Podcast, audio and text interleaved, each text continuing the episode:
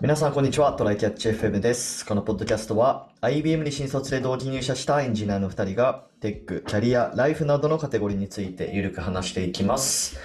ではやっていきましょう。はい、よろしくお願いします。お願いします。あのー、11月の18日にポケモンの新作がね、あの発売するらしいんですよ。スカーレットバイオレットっていう。うん。で、まあこれは、えっ、とね、前回、これの1個前が、まあ、アルセウスってやつですよね、ポケモンアルセウス。うんうん。で、その前、その、それとまあほぼ同時期に出たのが、まあ、ダイヤモンドパールのリメイクのやつで、ダイヤモンドパールのリメイクはゲームフリークっていう、まあもともとポケモンをずっと作ってきた会社じゃない会社が作って、まあなんか、良くも悪くもっていうか、まあ賛否両論あったゲームだったんですよね。でもアルセウスはまあどっちかっていうとスピンオフ的なちょっと、なんだろうな、オープンワールドっぽいのにしたんだっけ、ぽい確かそう、ちょっと実験的なやつだったんだよね。うんで、そのオープンワールドっぽい、いろいろちょっと実験っぽいアルセウスを経て、今度もう、なんか、その、総力を、ゲームフリーク総力を上げたスカーレットバイオレットみたいな感じで、まあ、かなり期待感高まってるっぽいんですよ。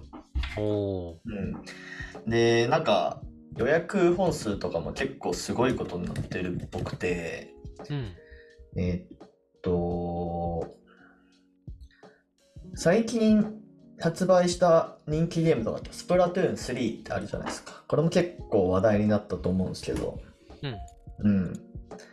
で、これが、なんかね、どっかのゲーム屋さんが、なんか、その公表してる、その、勢勢いのポイントみたいなのがあるらしく、ほう。うん。ななんかそれがね、80は863ポイントっていうのがスプラトゥーン3についてたんですよね。はい。うん。で、これが、えっと、パッケージ版の売り上げだけで、えー193万本っていう風に、まあ、その実績としては出てて、うん。で、動物の森が805ポイント。だからスプラトゥーン3より60ポイント低いポイントだったんだけど、動物の森の売り上げ本数は188万本だから、まあうん実績もまあ相関があるみたいな。で、さらにポケモンソードシールドだと766ポイントで、まあ、あつ森よりも40ポイント低いやつで、まあ、売り上げ本数も136万本だから、あつ森より50万本え少ないみたいな感じで、まあ、それなりに、なんだろう、信頼性のあるというか、まあなんか、あの、あるポイント。あれだね、統計学でたまに出てくるあの、味噌汁から一杯すくったら、なんか全体がまあまあまあみたそういう話みたいな感じだなつだと思いますよ。うん。はいはい。で、ソーダンドシ、あ、ソーダンドシールじゃない、えっと、ポケモンの新作、スカーレット・バイエレットは、うんえっとね、今の時点でもう860超えちゃったのかな？だから、まだ、で、これって大体1日あたり10から15ポイントくらい増えていくらしいんですよね。あ、そのポイントは、えっと、何らかの計算式で出るっていうよりは、累積で溜まっていく系のポ溜イントなの？ね。まっていく系のポイントらしい。ちょっと集計方法よくわかんないけど。で、これ発売日には1200ポイントいきそうな勢いらしく。うん。で、うん。1200な1200のか。これおかしいよね、明らかに流し。そうだったけど、ポケモンソーダシールえ766の集まれ805のスプラトゥーン863で、でポケモン新作1200だから、頭一つそういう抜けてるんですよね。スプラ結構すごかったと思うけど、それよりすげえんだ。すごいな、そうれは。そそうそうそう。だからもう、その任天堂の歴代の、そのね、作品の中でも、もう多分、圧倒的に売れそうな勢いがあるみたいですよ。任天堂で一番売れてるのって、確かマリオカートとかのイメージがあるんだけど、あの、世界で人気だから、毎回マリオカートが高いイメージなんだよね。あれとマリオカートのスコアって載ってないの？累マリオカードのスカー乗ってない。多分累計とかだと、うん。多分そうなんだろうね。ちょっと待ってよ。任天堂ま、毎回マリオカートがなんかやたら高くて、あ、そうなんだって昔思ったような覚えがあるんだよな。ランキング。多分ね、初週の勢いとかだと、多分ちょっとしょぼいんじゃないかな。多分、あのーマリオカートってロングセラーというか、多分そのあ新しいマリオカートが出た時に過去のマリオカートも売れるとかっていうのがいろいろあって、長期で見るとめっちゃ売れてるとかっていうのがね、まああるんですよ。もうね、あとポ、ポケモンとかより出る間隔は短いのかな？多分。わかかないけど。うん。えー、あ、でも、任天堂これ、えーっと、任天堂売上ソフトランキングで一番最初に、あ、でも任天堂、えテンドースイッチ、あ、任天堂のサイトにありますね、ランキングっぽいやつが。マリオカート8が一番売れてるっぽいな、やっぱり。そうだね。ポケットモンスター赤、緑、青、ピカチュウを超えて、あ、なんか、4 4600万本のそれを超えて5500万本売れてますみたいな感じになってて、なんと、あの、そもそもウィキペディアの最も売れたコンピューターゲーム一覧の第6位ですね。へえー、すごいね。まあでもこれは累計というかまあ多分発売日がその昔である昔であるほどまあここが数値としては多分多く出るから。そうだね。うんあの、トップ10ぐらいの中で、いや、トップ7までで一番新しいか。で、その後ちょっと新しいのが出てくるからっていう感じだな。でも、ポまあケモンでもその初週は、でも、うんそうだよね。かなり、あの、今まで、その赤、緑、青、ピカチュウのやつよりも売れてるやつが全然ないというか、その次のポケモンが半分ぐらいらしいんだよね。はいはいはいはい。サン、サン、あ、スウルサンムーンとウルトラサンムーンうんうんの合わせたやつが、えっ、と、2500万本うーん。らしい。赤緑とかが、えっ、と、4600万本に対して。なるほどだからね。全然、その初代に勝ててなかったんだけど、うんうんうんここからすげえのが来るかもしれないってことね。そうそうそうそう。まあ、各いう僕も予約したんですよね。あはははは。そう。まあでもすごいよね。こういう常にこう歴史を塗り替えてね。いってる企業っていうのは。次のポケモンは普通のポケモンなの？あの、アルセウスっぽいやつじゃなくて、割と、じゃなくて、まあだから。あの、まあポケモンってこう、毎、あの、毎、毎作というか、あの、なんて言うんだろう、二つ出るじゃない。うんソードシールド、赤、緑みたいな。あはいはいはい。まあだからそれの系譜でちゃんと出てるっていうやつ、あれだよね、こあのコマンドを選んでバトルするタイプのやつだよね。まあそうそうそうそう。まあ多分今回はなんかちょっと違うバトル形式もあるっぽいけど。あ、へえ、そうなんだ。うん、なんか普通にあの戦闘モードに入らず、まあなんかモンスターボールから投げて、ポケモンが勝手に攻撃して、なんか相手を倒して、で、その間主人公はなんか先に進めるみたいな、まあ超モードレスなやつですよね。ながら系、ながら系増えてきたな、やっぱり。んポケモンもその流れなのか。なそうそうか、そう。ん。そ最近さ、なんか、ちょっと情報、ゲームの情報の得方が、なんか、ちょっと微妙になってきてさ、なんかうん、あんまり新しい情報をちゃんと入れれてないせいで、あの、僕の今思ってる、最新だと思ってるポケモンの映像、脳内に流れてる映像がさ、これが、こ今度出るやつなのか、もう出たやつなのか、なるほどね。あの、なんか、伝説のポケモンが最初の方からいて、なんか、バイクみたいな感じになって乗り物になってるイメージ。それです、それ。あ、それ？が最新版ですね。あの、うんニャオハのやつ？ニャオハのそうです。ニャオハのやつが。ニャオハ立つなって言われてるやつね。あ それがそそれしか知ら11月18日に発売すると言われている新作です。ああ、よかった、合ってた、合ってた。はいあれがそんなに売れそうなんだ。はいなんかね、その、まあ、マーケティング活動とかもすごいなんか、えー、うん今まで、今までよりもなんかすごい力が入ってて、うん。そのだいぶ前からその YouTube で動画を小出し小出しにして出してきてるんだよね。はいはいはいで。その度に話題になって、なんか今回の動画でこのポケモンが内定した、今回の動画でこれのポケモンが内定したみたいな感じですごいこう、その YouTuber の動画が出るんだよね。いやー、なんか、あの、スマブラの時の任天堂ダイレクトとか、ああのうん、うん僕ら世代はわかるかもしれないけど、あの、スマブラ券っていう、スマブラに拳って書いてスマブラ、はいはいはいスマブラ券とかいうね、あの、公式情報サイトとかだったかな？で、うんあの、スマブラ第2作のキャラクターがどんどん、あの、決定していった時とかね。あ、あ、2作だっけ ?3 作だっけ？まあなんかその辺の、で、まあ完全に味を占めたっていうと悪い言い方になるけど。まあそうだね。で うん、そう、それで盛り上げるのに、なんかもうね、確立してきてるよね。で、そう、そのスプラトゥーン3とかは、その動画が多分10本とかだったのかな？わかんないけど、その宣伝動発売前の宣伝動画とかが。それでもすごいよね。うん、でもその今今作は多分20何本とか、え、ポケモンだけで？ポケモンだけでどんどんそう出してるみたいで、まあ、へーその分こう期待感もね、高まってるみたいな感じらしいっすよ、本当にす。ごいじゃん。なんか、任天堂ダイレクトでいろんなソフトの話をしますとかってわかるんだけど、ポケモンの一作分だけの紹介に20何本やるのすごいよね。うん、そうそうそうそう。だからそれくらいもう、任天堂もガチっていうことですよ。ね毎回海外の反応が作られたんやろうな、きっと。リアクション動画ね、あれ見るの楽しいんだよね。うんやっぱね、オーバーリアクションを見てて面白いから。そうそうそうそう。はい。まあちょっとね、えー僕も予約してるんで、ちょっとまた、あの、実際プレイしてみてね。まあそ。のポケモン、ポケモンっていうよりかちょっと、なんだろうな、UI、UX 観点みたいなところでね、ちょっとまたお話できたらいいかなと思ってます。ほい。はい、じゃあ本題行きましょう。はい。はい。本題はね、あの、この前ちょっと、えっと、骨伝導マイク試着してきしてきたよっていう雑談かな？あれをしたと思うんだけど、えっと、それを買ってきましたので、えっと、はいちょっとレビューというかね、あの、所感をお伝えしたいなと思って、え本題にしてみました。結局、どのあれを買ったんですか？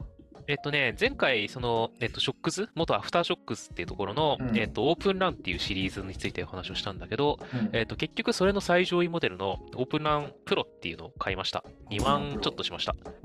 なんか、2万ちょっとならソニーのあのリンクバッツでも買えばっていう声が聞こえてきそうなんだけど、うん、僕は、えっ、と、ちょっと、あの、使ってみたかったんですっていう 話なんだよね。あそうじゃないと、あんまりイヤホンを僕、今まですげえ安いイヤホン買って使ってて、で、あの、今これ収録してるのは一応だいぶ前に買ったゲーミングヘッドセットを使ってるから、まあそこそこなんか音とかも入れれてるんだけど、ちょっとね、ああんまりいいイヤホンとか使ってなかったから、ちょっとそれのお試しっていうのも兼ねてやってみましたど。。で、えっとね、音質とかで言うと、まあこれは調べるとすぐ出てくると思うんだけど、そのイヤホンとかと比べて別にいいもんでは全然ないです。そういう目的ではないですって感じはいだねはいはいはい。あの、耳をちゃんと塞ぐわけでもないし、あの、すげえいい音が鳴るわけじゃない。から、うんえっと、音楽でめっちゃいい音楽しみたいとかっていう目的では、えっと、ないものだと思ってください。うん。だから、どっちかというと、外音をちゃんと取り込みつつ、ながらで何かをするためのものっていうなるほど。で、僕の目的で言うと、に沿ってちょっと言うと、えっ、と、耳に何かを入れたりししないし、なんか押し付けたりもしないから、まあ耳が痛くならないよねっていうタイプの、良さがあるものですね。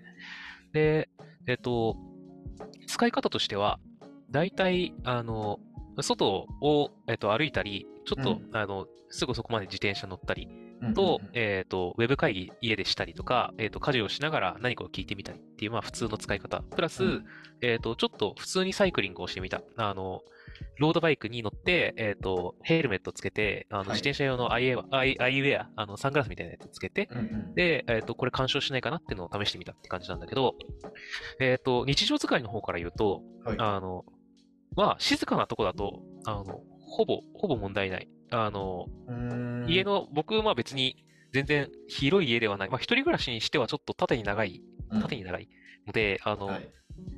なんだろう、パソコンとつなげてって、部屋の一番奥にあるパソコンとつなげて玄関の方に行くと、今までの安いワイヤレスイヤホンだとなんか途切れることがあったんだけど、うんなんかそういうのは全然大丈夫。家の前前まで出ても大丈夫なレベルに。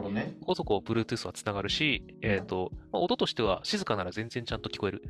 っていう感じんで、あの、マイクも、ちょっと、あの、この収録でちょっと試してみようとしたら、なぜか、ズームとの相性なのかな？なんかザザザっ。て音が入って、一旦ちょっと今後調査ってことになったんだけど、今のところスマホ経由と、えっ、と、MacBook Pro 経由はい。で、えっ、と、仕事の通話とかをやってみたんだけど、えっ、と、Google Meet と、えー、Meet? Meets? と、うんえっ、と、なんだっけ？ちょっと待ってね。あのーなんだ？ギャザーっていうあのコラボレーションはい。アアプリが、あサービスがあるんだけど、まあ、それと、えっと、 Slack の、えっと、ハドルっていう、まあ、通しあの通話のやつはい。と、えっと、スマホでやるあの LINE 通話は全部大丈夫。全然問題なく使えてる。ので、ちょっとズーム、あの、ね僕のデスクトップ PC かけるズームかけるこの Shokz っていうのを今初めて使ったら起きたので、うん。あの、どれかが問題なんだと思う。なんか、そうだね。あのデスクトップ PC とかダメなのか、ズームとかダメなのかみたいなのがあると思うので、まあちょっとチェックしますが、まあ、基本は大丈夫。で、えっと、外を歩いてても、住宅地とかの普通の状態だったら全然聞こえる。であの、自転車乗っててもそう。なんだけど、あのね、大通りとかに出て、車がなんか普通にしてても、あ、車うるせえなってなるぐらいだと、ちょっとね、ギリ聞こえんかもしれん。ああ、そうなんだ。音量結構上げても。なるほどね。あれな、あの、そこが何に依存するかっていうと、割とその、僕、ポッドキャストとかを聞いてみてたんだけど、うんあの、元のポッドキャストの音量が小さい番組とか大きい番組があると思うんだけど、まあねそれが、えっと、小さめの番組だと、もうちょっと音量上げてもきついと思う。元の音量が大きかったら、こっち側の音量上げれば、両方大きいから、あの、普通に聞こえるんだけど、っていうぐらいの絶妙な音量感になってますと。うんで、えっと、地下鉄でも乗って試してみたんだけど、地下鉄ってあの、走ってるとすごいグオーって言うじゃん。あんま普段意識しないかもしれないけど。うんあれ、マジ聞こえない。あ、そうなんだ。あの、あ、まあ、聞こえない完全に聞こえないっていうと語弊があるかな。あの、音量マックスにしたら割と聞こえるんだけど、あの、それで駅着くじゃん。で、はい静かになるじゃん。うんあの、これ音漏れちょっとギリ大丈夫かっていうのが、ちょっと不安になるぐらいの音量になってるかもしれないっていうああ、そういうことね。そういうことね。まあでも、まあ、音漏れなんて普通にしてる人いるし、恥ずかしいもん聞いてんじゃなかったら、あの、うんうんうん音漏れっつっても、普通に、その、隣の人と話してる声量の半分以下みたいな音量しか漏れないから、まあ気にしないならいいんじゃないっていう使い方はできる。なるほど。ねって感じかな。あ。そもそも骨伝導イヤホンって、うん。そっか、漏れてる部分もあるのか、音量を大きくしたら。そうだね。仕組みとして、その、そう、音が出てる部分っていうのが、えっと、まあ、当然震えてる部分なんだけど、うん。それって別に、あの、ちょっとそれを耳に近づけたら、あの、くっつけてなくても聞こえるんだよね。音は出てるから。なるほどね。音って結局振動だからさ、どっちにしろではいはいはいはいどうしても震わせたら出ちゃうっていうのはあって、なの、で、えっと、その音漏れっていうのが、そもそも仕組みとしてするものではあるんだけど、うん、まあ言うて、あの、そう聞こえるもんじゃない。隣のね、人の音漏れがなんか、ああ、なんか何かしら音漏れしてるなって思っても、いや、絶対聞き取れんやろ、みたいな音量ってあるじゃん。あれになる。なるほど、なるほどね。最大音量ででまあ、なので、ちょっと地下鉄とかでメインで使うって人は、もしかしたらちょっと、なんか使いづらいなって思う可能性があるっていうところはある。ただ、歩きながら使ってみたいとかって人は全然大丈夫。なるほど。であと、その、ロードバイクでやった時も、うんえっ、と、まず干渉する、あの、頭につけるものに干渉するかっていうところで言うと、全然しない。あの、うんうんアイウェアも大丈夫、ヘルメットも大丈夫。はいはいはい。で、あの、走ってる時も、えっ、と、なんか、ロードバイクでゆるっと漕ぐと多分20から25キロぐらいとかになる気がする。あの、平坦で何もないところだと。うんあの、ちょっと走りづらい道とかね、あの、いろんなところがあるともっと遅くなったり、早く、まあ、なったりするけど、そのぐらいだとね、全然聞こえる。えだけど、あの、車がうるさいとさっき言った通り聞こえないから、車通りが激しいところだと厳しい可能性があるー、なるほどね。っていうのと、あの、お小さい番組だとね、音が。うんで、えっと、あと時速30を超え始めたあたりから、あの、風の音がそもそも大きくなってくるので、自分が風を切ってるから。なので、あの、ほぼ無風の状態でこ時速30超えたあたりから、ちょっと、ちょっと聞き取りづれえなってなるはいくらいはいかな、とは思う。い。なるほただ、どね。なんか、あの、複数人で、えっと、自転車乗るような人だと、もしかしたら、あの、それをつけた状態で、えっと、なんか通話とかをつないではいはいはい、そう、あの、普通自転車ってやっぱママナーとか安全の問題で横に並んじゃいけないから縦に並ぶことになると思うんだけど、はい。あの、会話ってすごいしづらいんだよね。で声かけとか連絡事項とかが伝えづらいので、あの、ハンドサインとか使ったりとか、ちょっと大きい声出したりするんだけど、それがすごい楽になるんじゃねえかなって感じはうんあったから、ちょっと一つをやるなら使ってみたいんだけど、これを他に持ってるサイクリングまあそうだよな知り合いが いないっていう問題がある。確かに。なるほどね。まあ、外音取り込みをするイヤホンでもいい気はするんだけど、ちょっとそこの感覚がわかんないから、まあ、はいちょっとそれを知ってる人がいたらコメントとかくださいって感じだな。ちなみに、この、なんだろう、持ち運びとかって、どうすか？なんか、これってさ、この、く首、首の形に沿って、なんだろう、まあちょっと丸い形になったり、輪っかみたいな形になってるじゃん、この、うんうん。まあ、骨伝導のイヤホンはいって。で、この状態を常にキープしてるわけよね。そうだね。もとうん普段も丸いよ。ああ、そうだよね。なんかケースみたいなのあったりするの？あ、うん、付属のケースがあってなんかそこにスポッてはまる感じの、なんか円形のケースみたいなやつがある。そうで、かそれに入れて持ち歩いていいし、まあ、つけてるならつけてもいいし、みたいな感じではあるかな。ちょっとケースはどうしても大きめになるからね。うん、このそのなんだろうその首周りのこの部分いるのかなって思っちゃうんだけどああ、一応ね、左右分離してるモデルも出たんだったっけ？もうすぐ出るんだっけ？みたいなのがあった気がする。けどまあ安定性と、あの、どうしてもここに、えっと、こめかみのちょっと耳側に押し当てるって形になるんだけど、うんあの、なんだろう。左右独立してるイヤホンだとさ、耳にあのギュッと押し付けたりとか差し込んだりするから、そこで安定するんだけど、これってじゃあどこに引っ掛けてど、どうやって押し付けるの？ここに。あの、こめかみに？っていう話があって。で、そうするとやっぱり、その左右に繋がってながってて、挟むような形を取るのが一番やりやすいっていうのは、まあそうかなっていうところがあるね。なるほどね。なるほどね。あとね、あの、宮地が言ってくれたように、この後ろに、あの、首の後ろを回すような形で、えっと、うん。円を描いて、あの、骨組みというかね、はい。があるんだけど、これ、あのね、割と頭が大きい人でも大丈夫なサイズにできてるので、うんあの、なんだろう、ひ背もたれが平たい椅子に、ふーってこうって、あの、頭を預けたらギリ大丈夫なんだけど、うんあの、なんかちょっと頭のところにクッションがある系の椅子だと干渉するし、えっ、と、なんだろうな、例えば、えっ、と、これちょっと、まあ、後ろのそのバンドというか、骨組みの部分は、ちょっと上にずらしたり下にずらしたりできるから、うん。あの、調節は効くんだけど、例えばシャツとかさ、パーカーみたいな感じで襟があったり、えっ、と、背中に何かがある場合は、なんかちょっと当たってんなってなる可能性がある。まあだよね、だよね。そう。まあでもそこは、あの、ちょっと上にずらしたりとかすれば、下にずらしたりとかで調整は効くので、まあそこをやるか、あのね、ミニモデルっていうのがあるので、オープンランミニってやつが結構ね、シュッと、そこがスリムになってるあの、あんまり大きく、あの、輪っかを描かないから、あの、結構首元にスッとフィットしてくれて、あんまり干渉しないはず。なので、そういう、あの、まあ、オープンランプロほどの、あの、性能はないから、えっと、まあ、けど、普通のオープンランと同じ値段で買えたはずなので、ちょっと、あの、スリムなやつがいいなって思う人は、それがいいかもしれないね。オープンムーブってやつもあるね。1万ムーブは1880円であるね。うんあ、そうだね。それがエントリーモデルだね。うんうんうんなので、それで、が、まあ、スポーツとかで考えてるやつだと思うから、なるほどね。普通のやつと同じかなあの、はすえーと、防水加工とかが多分つ普通のやつと同じで強めなんじゃないかな。で、うんうんプロはもうちょっとその、えっ、と、なんか音質とか、もうちょっと他他のところに振ってるから、ちょっとだけ防水が弱めなんだよね。なるほど。水につけるほどはあんまりやめた方がいいかなってくらいだった気がする。なるほどね。いいっすね、いいっすね。そうまあでもね、なんか日常使いに結構いいというか、あの、ちょっとこういうのを聞いてみようみたいな、なんか歩きながら聞いてみようみたいなのって僕あんまりなかったんだけど、なんか周りの音聞聞こえないと、まあちょっと怖いかなとか、まあ外音トリックにすればいいんだけどね。とか、ちょっと、そもそも僕環境音を割と、なんか、ふと聞いてるのが好きな人だったから、あれだったんだけど、まあ結構、あの、これだと他の音も聞こえるから、なんか、聞きながら、他の音も聞きながらやるか、みたいな気分になれるので、うん、まあちょっと本当にながら聞きっていうのを、あの、もうちょっと耳を開放しながらやりたいなって人はいいかもしれない。なるほど。確かに。はい。了解です。ありがとうございました。じゃあ、終わりましょうか。はい。はい。では、こんな感じでですね、週2回のペースで配信しているので、Apple Podcast もしくは Spotify でお聞きの方はぜひ、フォローとレビューお願いします。では、今回も聞いていただき、ありがとうございました。ありがとうございました。またね。